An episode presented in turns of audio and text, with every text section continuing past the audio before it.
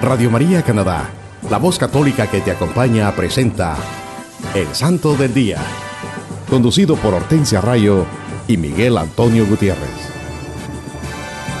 Aquí está la paciencia de los santos,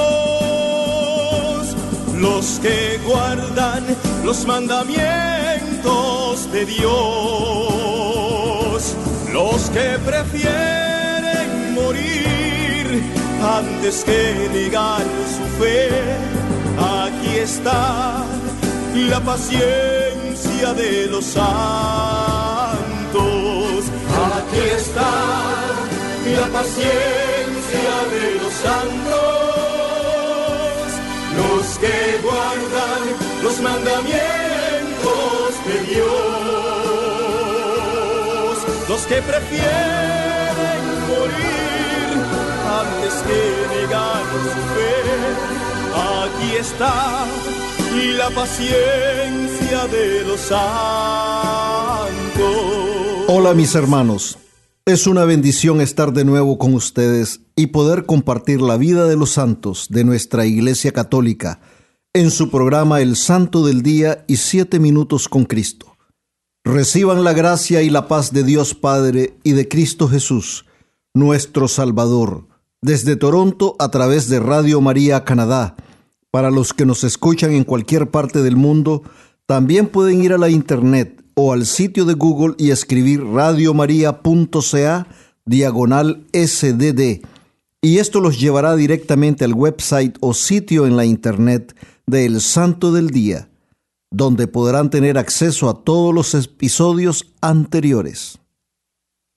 Sí, hermanos, qué bendición más grande estar en sintonía con ustedes y hablarles y compartir la vida e historia de los santos en este su programa El Santo del Día y Siete Minutos con Cristo.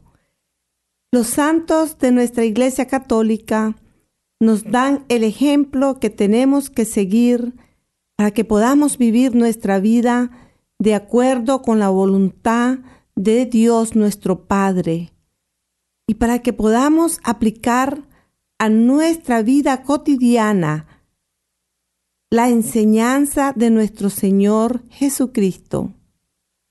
Ellos entendieron la verdadera misión y el verdadero objetivo de todo cristiano, que es amar a Dios sobre todas las cosas y al hermano como a uno mismo, para vivir en una eterna amistad con nuestro Padre, Dios Todopoderoso. Así es, Hortensia.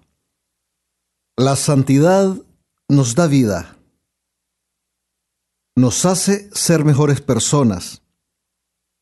Las personas que han alcanzado a ser santos han sido las personas que han experimentado el mayor gozo en sus vidas. Los santos vivieron la vida de una manera más plena, más auténtica, y pudieron amar más profundamente a sus hermanos, como nosotros no lo podemos imaginar. Hermanos, vivir una vida de santidad es dejar que nuestras decisiones sean guiadas por el Espíritu Santo. Es vivir con el pensamiento siempre enfocado en agradar a Dios y hacer su voluntad. Es abandonarnos a la voluntad del Padre. Así es, Miguel. Es día a día renunciar a todo aquello que nos aleja de Dios nuestro Padre que no nos permite encontrarnos con nuestro Señor Jesucristo y que no nos deja ser usados por el Santo Espíritu de Dios. La santidad es permitirle a Dios Padre que llene toda nuestra vida con su amor y misericordia. Permitirle que Él sea el centro de nuestras vidas y que nuestro corazón le pertenezca completamente a Él. Hermanos, en el día a día siempre estamos en situaciones en que nosotros tenemos que tomar una decisión. Una decisión de decir, puedo hacer esto, es correcto que, que, yo haga esto. El Señor nos ha dado un entendimiento para ver qué es lo malo y lo que es bueno. Y por eso en el día a día nosotros estamos siempre, en cada momento, en esa situación en que tenemos que decidir, ¿qué hago? ¿Esto le agradará a Dios? ¿Esto me conviene hacerlo? Y yo les aseguro, hermanos, que cuando nosotros estamos en esa decisión, ponderando esa decisión, por lo general, esa situación nos puede llevar a una situación de pecado. Es como que si nuestro ángel de la guarda nos esté diciendo, piénsalo bien, no lo hagas. Así es, Miguel. El día de hoy les acompañamos su servidora Hortensia y mi esposo Miguel. Y recuerden que también tendremos siempre nuestra habitual sesión de los siete minutos con Cristo para que nos pongamos en esa actitud de oración, pidiendo al Espíritu Santo que nos guíe y fortalezca y podamos reflexionar en este mensaje iluminados por la luz de Cristo Señor y su palabra. Así es, hermanos. Como siempre, les tenemos un programa lleno de bendiciones que fortalece y enriquece nuestra fe católica, en el cual les hablaremos de la vida e historia de los santos de nuestra iglesia. Sí, les hablaremos de los amigos de Jesucristo, esos hombres y mujeres santos que decidieron hacer de la vida y enseñanzas del Maestro su estilo de vida, y que celebramos esta semana. Y ellos son Santos Epipodio y Alejandro, San Jorge, San Fidel de Sigmaringen, San Marcos, el Evangelista, San Pascasio Radberto, Santa Cita y San Pedro Chanel. También, hermanos, en este día les vamos a hablar de otro gran santo de la Iglesia Católica, y él es San Luis de Montfort, San Luis María Griñón de Montfort. Queridos hermanos, la santidad atrae, la santidad es atractiva. Cuando Jesús caminó en esta tierra, la gente quería estar con Él, querían escucharle y sentir su presencia santa. Cuando Él estaba enseñando en la sinagoga o simplemente caminando de un pueblo a otro, o cuando iba a visitar una casa y compartir con esas familias, pecadores y justos, la gente siempre quería estar con Él. La gente lo rodeaba, escuchando sus palabras con mucha atención y algunos también se acercaban solo para tocar su manto. Porque sentían la presencia de un hombre santo, sentían su santidad, su amor, su misericordia, su mirada bondadosa. Sí, hermanos, la santidad es atractiva. Eso se pudo apreciar en nuestro Señor Jesucristo, el más santo de todos los santos. ¿Qué opinas, Hortensia? Sí es, Miguel. Es lo único para poder caminar a la santidad. Eh, nos lo dice el Catecismo de la Iglesia Católica en el número 824. La fe confiesa que la Iglesia no puede dejar de ser santa.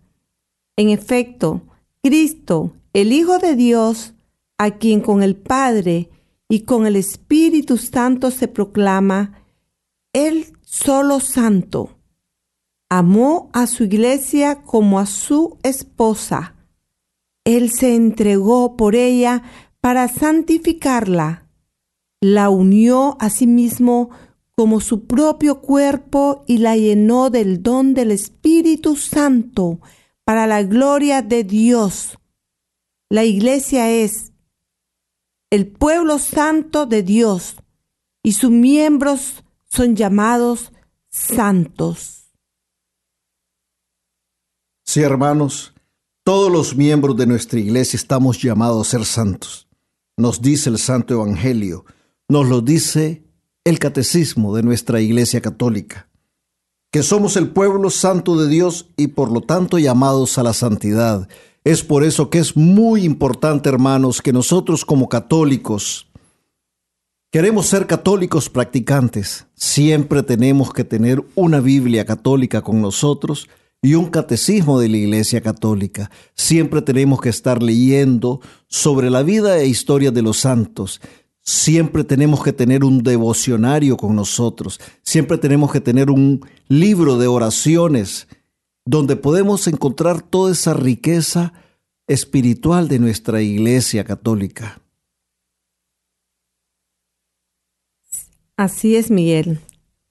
El 22 de abril se celebra a San Epipodio, patrono de los solteros, y San Alejandro.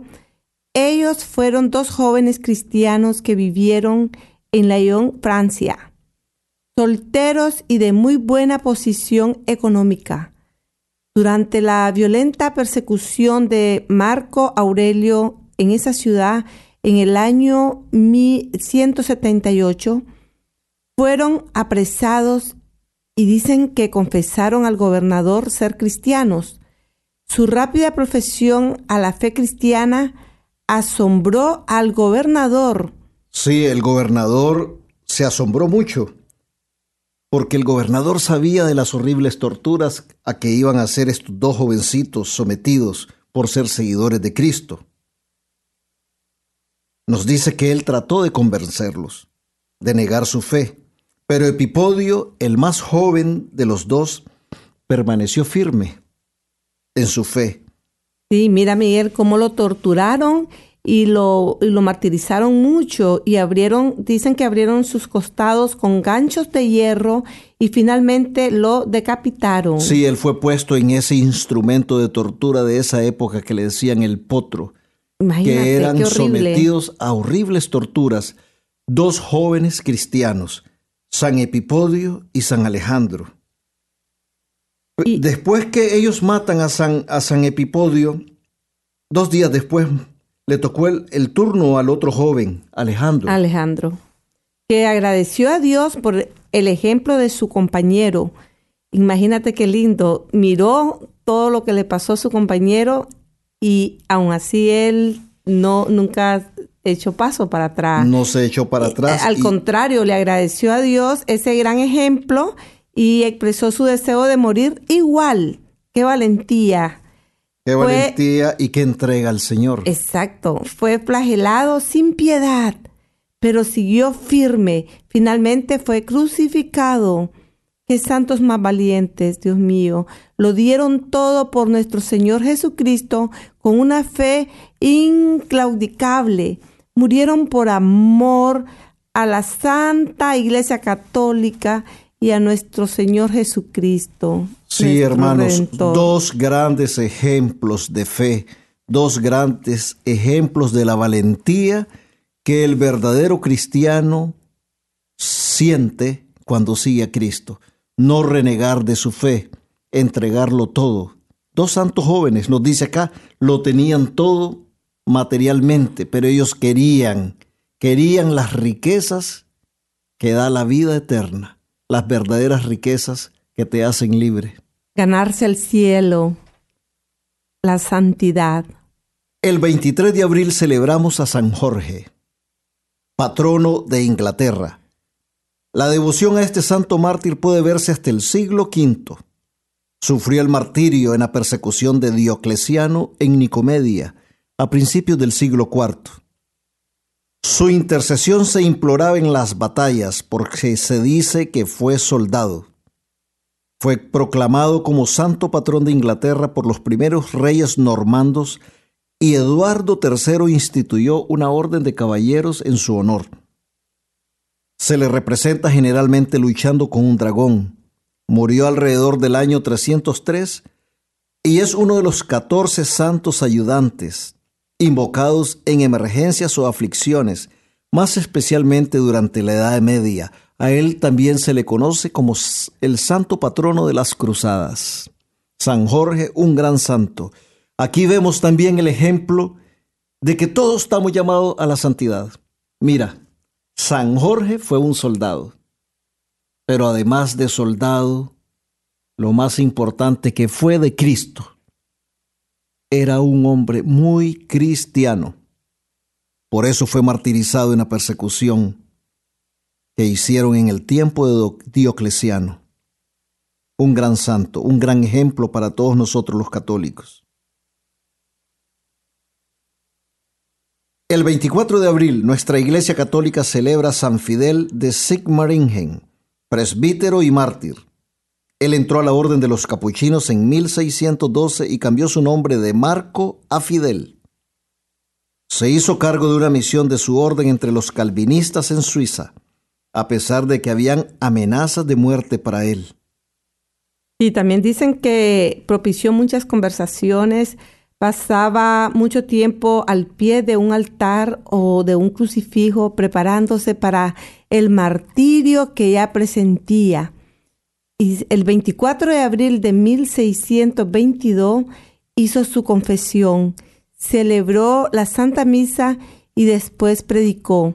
Al terminar su sermón, parecía estar en éxtasis y predijo su muerte a varias personas fue a otro pueblo después y un calvinista le disparó, pero sin herirlo, después lo atacó una multitud llena de ira.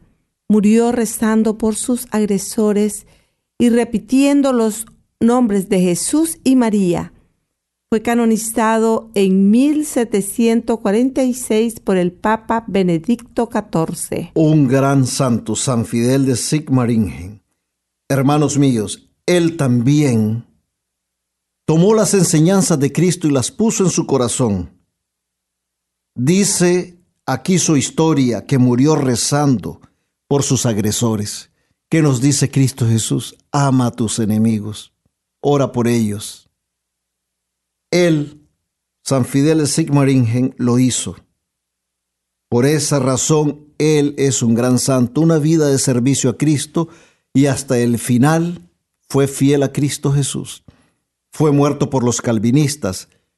Los calvinistas, un grupo de protestantes de la Reforma, digamos, una denominación separada que se separó de la Iglesia Católica. Y entonces como él era de la orden de los capuchinos, un sacerdote, y lo, y lo mandaron a predicar el Evangelio a una zona donde era la mayoría de gente calvinista. Por eso fue atacado y martirizado.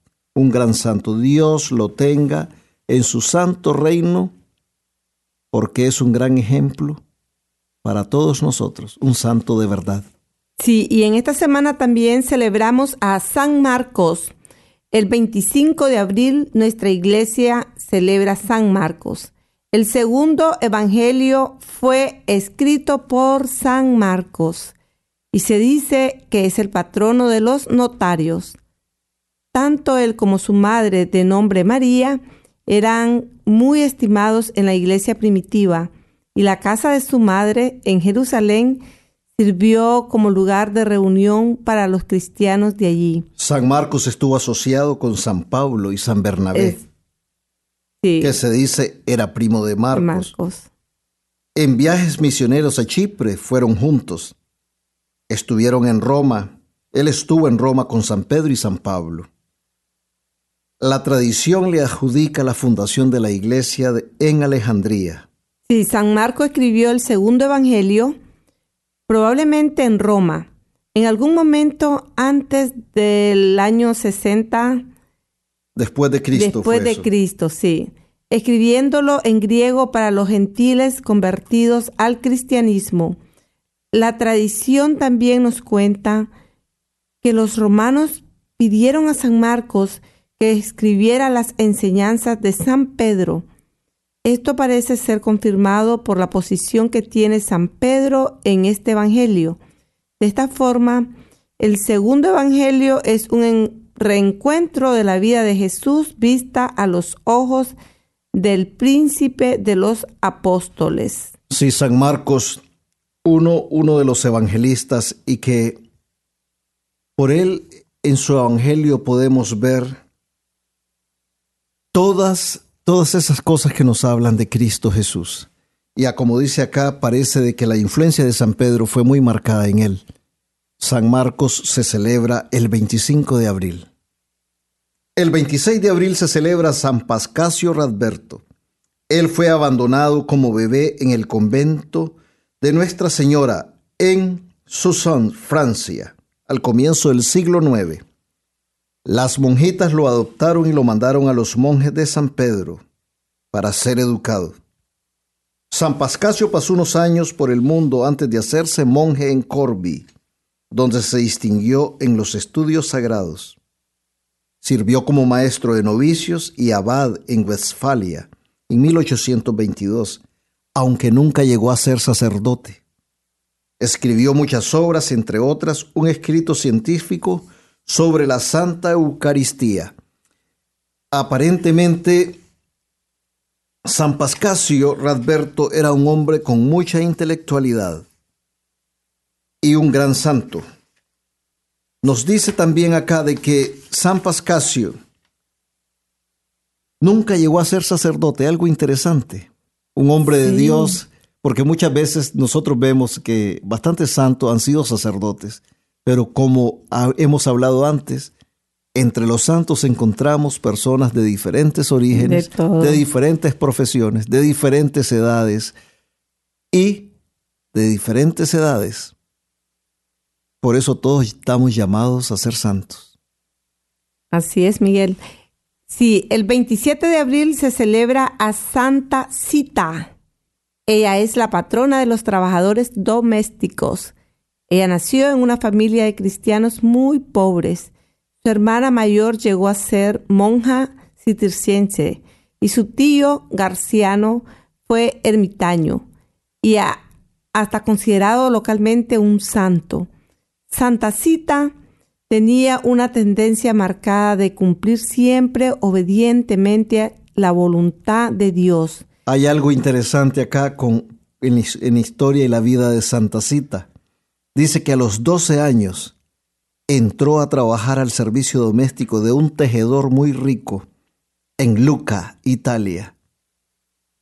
Y este trabajo estaba a una distancia de varios kilómetros de donde ella vivía. Lo que nos dice esto es que ella caminaba mucho. Y, bien niñita, apenas solo 12, años. Era una niña todavía. Pasó trabajando 48 años de su vida con esta familia. Toda su vida. Pero todos los días encontraba tiempo para ir a misa, para rezar sus numerosas oraciones y hacer sus quehaceres cotidianos y esto causó el resentimiento de otros empleados de la misma casa donde ella trabajaba. Interesante, ¿verdad? Súper interesante. Pero ¿qué, ¿qué pasa con esto? Ella le dedicaba, a pesar de sus numerosas ocupaciones y el trabajo duro que debió haber hecho, nunca dejó ir a misa todos los días y rezaba bastante. Y es por esta razón que el Señor la bendijo para poder ella hacer todo eso y todavía trabajar. Pero esto no termina aquí. Ella siempre decía algo, que ella le ofrecía a Dios sus duros trabajos. Ella miraba su trabajo como parte de su religión. Expresaba, una sierva no es piadosa, sino es industriosa. Piedad perezosa en personas de nuestra situación es piedad fingida. Una gran sabiduría. Una gran sabiduría. Sí. Sí, al principio sus patrones, Miguel, se molestaban por las grandes cantidades de comida que Santa Cita donaba a los pobres. Pero al tiempo los conquistó totalmente con su paciencia, bondad y humildad. Llegó a ser muy cercana a la familia. Le dieron plena libertad en su trabajo y ella visitaba mucho a los enfermos y prisioneros. Tenía esa don de piedad. Su fama de buena obra se extendió rápidamente en la población donde ella vivía y comenzaron a aparecer manifestaciones sobrenaturales. Dicen que hasta los más ricos la buscaban para pedir sus consejos. Y cuando murió en 1278, todo el pueblo la aclamó como santa. Sí, así. Y fue canonizada en 1696 por el Papa Inocencio XII. Qué grandes enseñanzas las que nos deja Santa Cita con su legado. Una gran santa, ejemplo de oración, generosidad y amor a los más necesitados. Nunca descuidó su vida espiritual, a pesar de sus duros trabajos y cansancios. Siempre, siempre le dedicó tiempo a Dios. Qué ejemplo cristiano. Ella glorificó a Cristo en su diario vivir, en todo lo que hacía, porque a pesar que cuando ella se vio en la situación que estaba en una casa de gente rica, ella aprovechó la oportunidad para tomar comida de esa casa y llevarla a los pobres, a los prisioneros, a los más necesitados. Eso quiere decir de que cuando nosotros tenemos realmente a Cristo en nuestros corazones, el Espíritu Santo nos hace obrar, el Espíritu Santo nos mueve a ser generosos, a ser buenos, a hacer las cosas que agradan a Dios. Así es, el Espíritu Santo es el que te dirige tu vida. Si te dejas tú dirigir por Él. Tenemos que dejarnos usar por el Santo Espíritu. Tenemos que abrir nuestros corazones, ser humildes, ser dóciles a su presencia. Estar siempre en oración para que estemos siempre en contacto ahí con el Espíritu Santo. Así es, amén. El 28 de abril celebramos a San Luis de Montfort. San Luis María Griñón de Montfort nació en una familia muy pobre el 21 de enero de 1673 en Montfort, Francia, valga la redundancia. Se educó en la Universidad Jesuita en René y fue ordenado allí en 1700. Fue capellán de un hospital, pero su sentido de organización del personal hospitalario resintió a varios y tuvo que renunciar. Pero estando allí organizó un grupo de mujeres en la congregación de las hijas de la sabiduría divina Dicen que se le recuerda por su dedicación al cuidado de los enfermos, los más pobres, de los delincuentes, de las prostitutas y los más abandonados por la sociedad. Eventualmente fue a Roma, donde el papel Papa Clemente XI lo nombró misionero apostólico y lo envió a Bretaña. San Luis de Montfort es bien conocido por su devoción mariana. Él tuvo mucho éxito propagando la devoción a la Santísima Virgen María por medio del rosario. Escribió varios libros sobre la Virgen María, pero el más conocido es el que se ha convertido en un clásico de la literatura espiritual católica, la devoción verdadera a la Santísima Virgen. Todos los que nos hemos consagrado a la Virgen Santísima conocemos este libro. Así es, Miguel. En 1715 él organizó algunos sacerdotes y formó los misioneros de la Compañía de María. Murió en 1716, rodeado de gente del lugar donde estaba en una misión. Estaba cantando y decía, Vamos, mis amigos queridos, vamos al paraíso frente a todo lo que se gana aquí, el paraíso vale más. Qué palabras más bellas. Y eso es minutos antes de morir que estaba entonando este canto. Imagínate qué bello. Él estaba seguro el Señor lo amaba y que iba, iba para el cielo. Además, esa devoción a la Santísima Virgen María, hermanos, este es un gran ejemplo. La Virgen Santísima es ese, es ese puente directo para llegar más rápido a Jesús. San Luis María de Montfort lo entendió y es por eso que él escribió este libro, La devoción verdadera a la Santísima Virgen, para que todos podamos siempre consagrarnos a la Madre de Dios. Dios nos ha dado muchos santos muchos santos que nos han dado su ejemplo, su ejemplo para venerarlos, pero sobre todo para imitarlos. También tenemos el 28 de abril, celebramos a San Pedro Chanel, prevístero y mártir, conocido como el mártir de los mares del sur.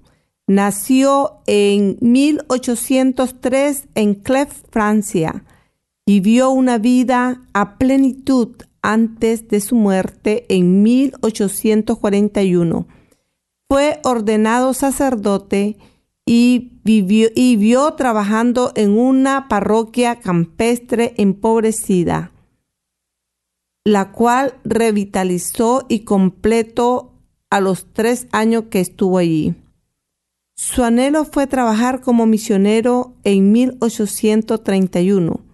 Se unió a la recién fundada Sociedad de María, que se concentraba en, en la labor misionera. Estuvo nombrado para el seminario en Belay y allí estuvo por cinco años. Y en 1836 fue nombrado superior para ir a evangelizar a las Nuevas Hebridas, una isla en el Pacífico. Ahí fue con un, con un pequeño grupo de misioneros a su cargo. Él trabajó mucho para la misión del Señor. Dicen que el hijo del rey de esa isla, donde él estaba predicando en, el Pacífico Sur, le pidió a San Pedro Chanel que lo ayudara a convertirse. Este es el hijo del rey y esto desató la furia del rey.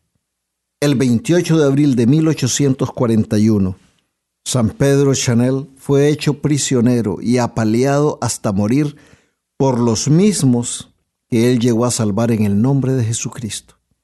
Pero con su muerte, él logró terminar su obra, ya que cinco meses después, toda la isla se convirtió al cristianismo. Miren qué cosa más grandiosa. A él lo matan por predicar el Evangelio, pero cinco meses después toda la isla se convierte al cristianismo. Él fue canonizado en 1954 por el Papa Pío XII, un gran santo, un ejemplo de evangelización. Dejar su vida en Francia para ir a tierras desconocidas, para llevar el Evangelio, para llevar la luz, para llevar la palabra de Cristo a hermanos que no lo conocían para llevar la salvación. Por eso lo recordamos también el 28 de abril a San Pedro Chanel. Quiero compartirles una frase muy hermosa de San Ignacio de Loyola. Enséñanos, buen Señor, a servirte como mereces, a dar sin contar el costo a luchar sin contar las heridas, a trabajar y a no buscar descanso, a laborar sin pedir recompensa excepto saber que hacemos tu voluntad. Sí, hermanos, San Ignacio de Loyola nos está invitando con este pensamiento a darlo todo para agradar a Dios. Esto se aplica también a nuestra vida cotidiana. Debemos dedicarle tiempo a Dios todos los días de nuestras vidas. Apartar ese precioso tiempo y dárselo al Señor, especialmente tiempo de oración, de estar en esa comunicación íntima con Él. También siempre debemos agradecer y glorificar a Dios en todas nuestras actividades cotidianas, en nuestro hogar, en nuestra familia, en nuestros trabajos, en nuestra comunidad. Ofrecerle a Dios nuestros sacrificios, nuestras preocupaciones, las pruebas que se nos presentan en el día a día, nuestras angustias, teniendo completa confianza que Él no nos abandona y siempre nos ayuda a superar todas las pruebas y dificultades que se presentan en la vida.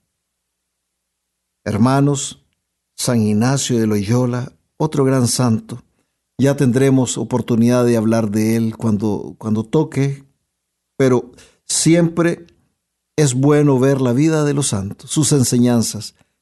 San Ignacio de Loyola hay una película en, en Format que se puede ver, una película muy buena que se las recomiendo hermanos. Y hay otros santos también, que siempre estemos nosotros tratando de tener esa conexión con estos bienaventurados.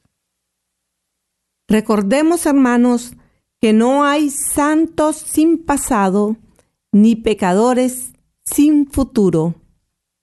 Y les invito a escuchar este bello canto y enseguida regresamos con más de su programa El Santo del Día y Siete Minutos con Cristo.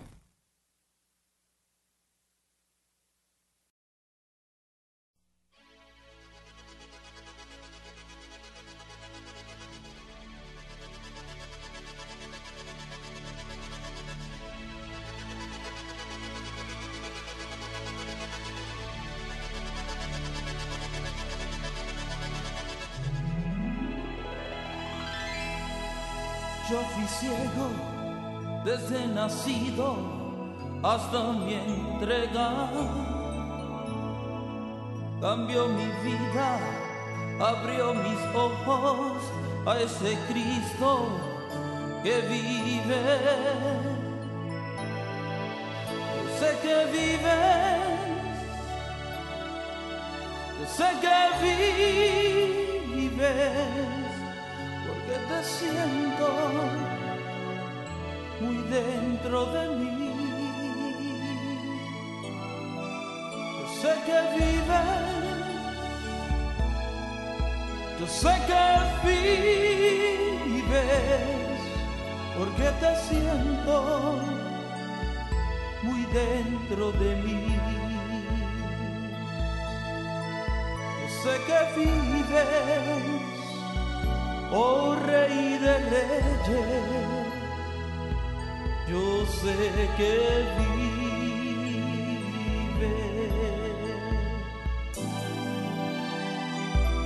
Yo sé que vive.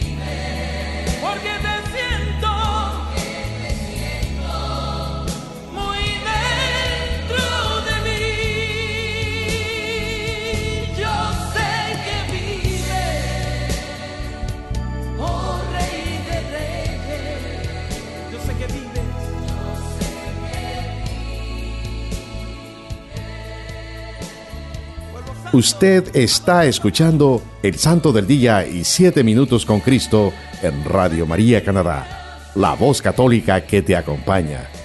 Nuevamente con ustedes, Hortensia Rayo y Miguel Antonio Gutiérrez. Hola mis queridos hermanos, Dios les bendiga hoy y siempre. Bienvenidos a una nueva emisión de Siete Minutos con Cristo en esta nueva transmisión de Radio María Canadá, la voz católica que te acompaña.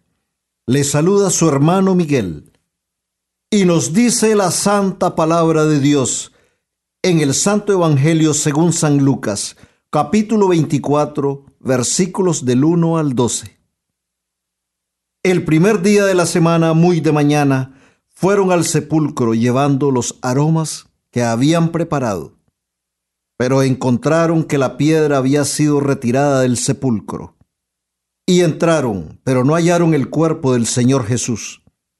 No sabían qué pensar de esto, cuando se presentaron ante ellas dos hombres con vestidos resplandecientes. Como ellas temiesen e inclinasen el rostro a tierra, les dijeron, ¿por qué buscáis entre los muertos al que está vivo? No está aquí, ha resucitado. Recordad cómo os habló cuando estaba todavía en Galilea, diciendo, Es necesario que el Hijo del Hombre sea entregado en manos de los pecadores, y sea crucificado, y al tercer día resucite. Y ellas recordaron sus palabras.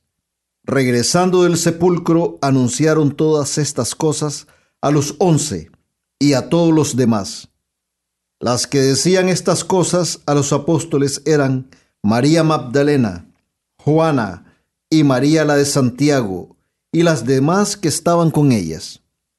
Pero todas estas palabras les parecían como desatinos, y no les creían. Pedro se levantó y corrió al sepulcro, se inclinó, pero solo vio las vendas y se volvió a su casa, asombrado por lo sucedido. Palabra de Dios, te alabamos Señor. Queridos hermanos, esta semana celebramos la resurrección de nuestro Señor Jesucristo, la fiesta más grande que celebra nuestra Santa Iglesia Católica, la resurrección de nuestro Señor. Esta semana es una semana de infinito gozo, es una semana de alegría, porque celebramos que Cristo está vivo y camina siempre entre nosotros. Nuestro Señor Jesucristo es un Dios vivo y cuida de nosotros su iglesia. Él es la cabeza y nosotros como iglesia somos ese cuerpo místico de Cristo. Esta es la verdad que hay en nuestros corazones, la misma verdad que vieron las santas mujeres cuando fueron al sepulcro de Jesús. Y los ángeles les dijeron, ¿por qué buscáis entre los muertos al que vive? Sí, hermanos, es verdad el Señor ha resucitado. Nuestro Señor y Maestro venció la muerte y el pecado y está vivo.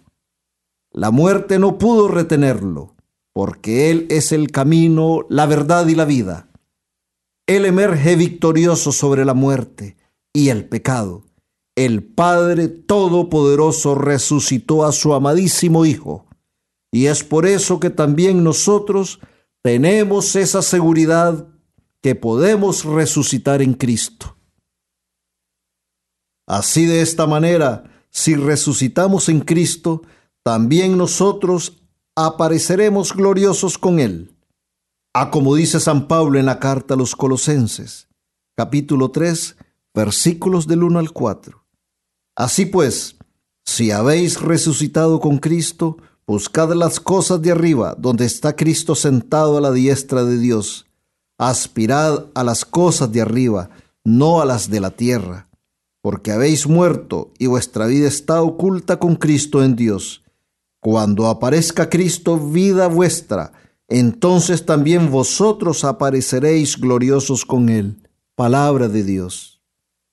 Sí, hermanos, esa es la gran promesa que nos hace el Señor nosotros también podemos resucitar en Él si nos despojamos del hombre viejo y sus obras y nos revestimos del hombre nuevo, si dejamos atrás la vida de pecado y miramos hacia adelante donde Jesucristo nos espera con los brazos abiertos para recibirnos con todo su amor y misericordia.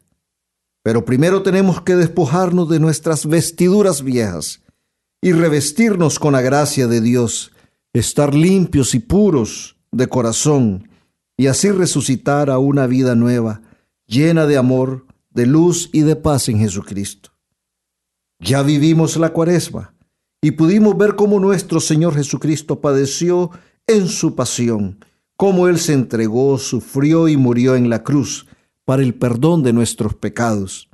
En la cruz Él redimió nuestros pecados y nos dio la salvación pero al tercer día Él ha resucitado con gloria, venciendo a la muerte, al pecado, al mal, y nos ha prometido que estará con nosotros hasta el fin de los tiempos.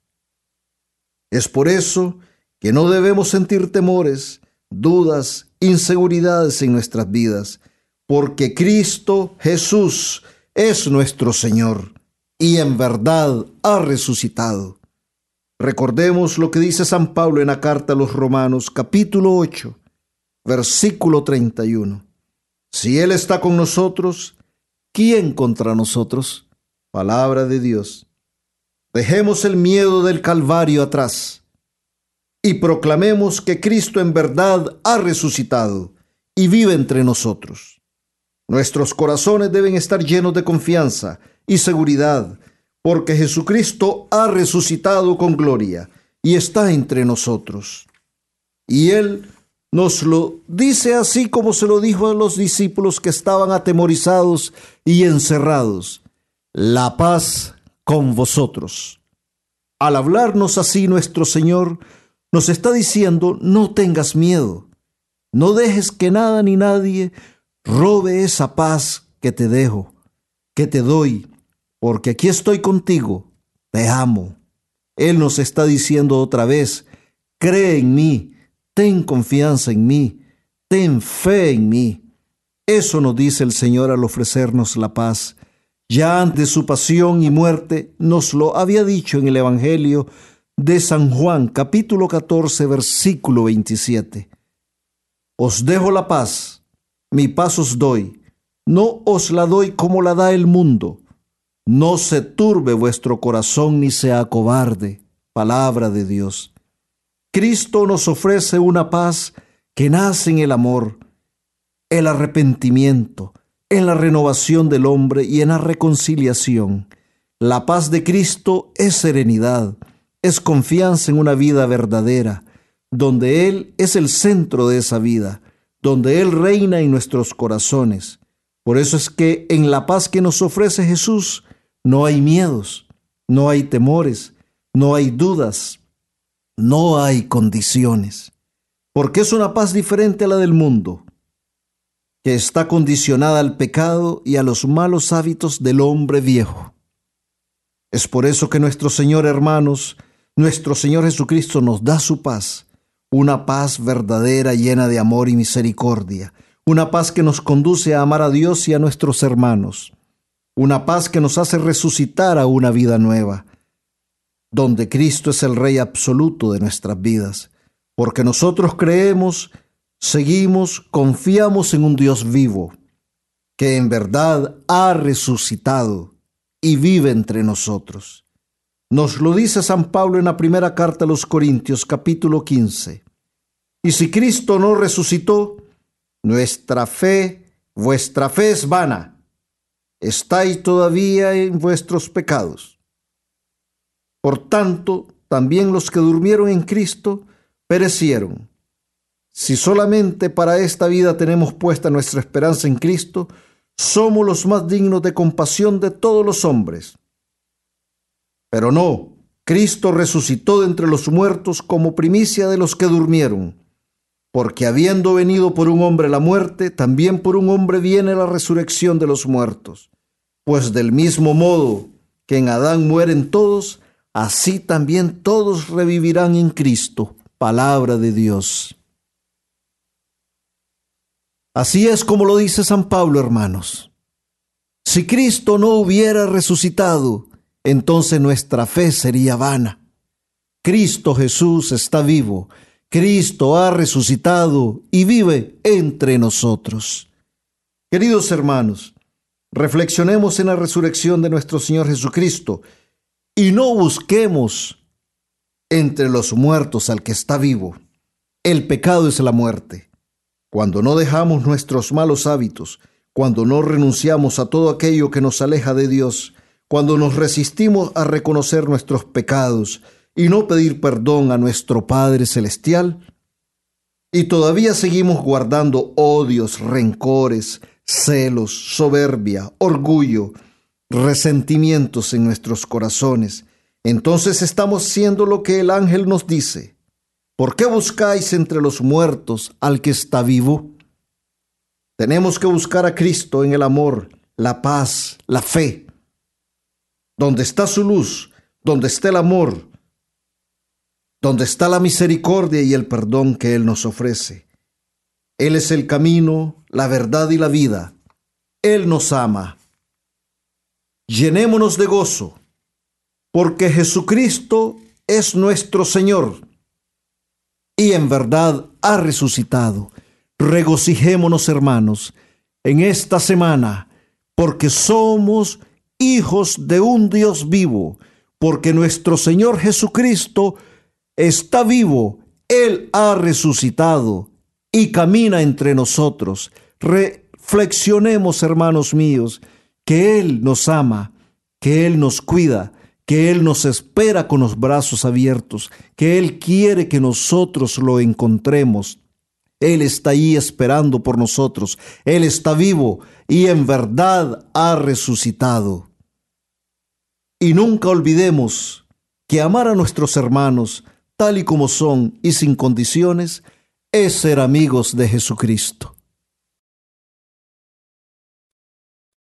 Gracias por acompañarnos y recuerden seguir en sintonía de todos los programas de nuestra emisora Radio María Canadá, la voz católica que te acompaña. Hasta la próxima. Que Dios les acompañe hoy y siempre y les esperamos la próxima semana.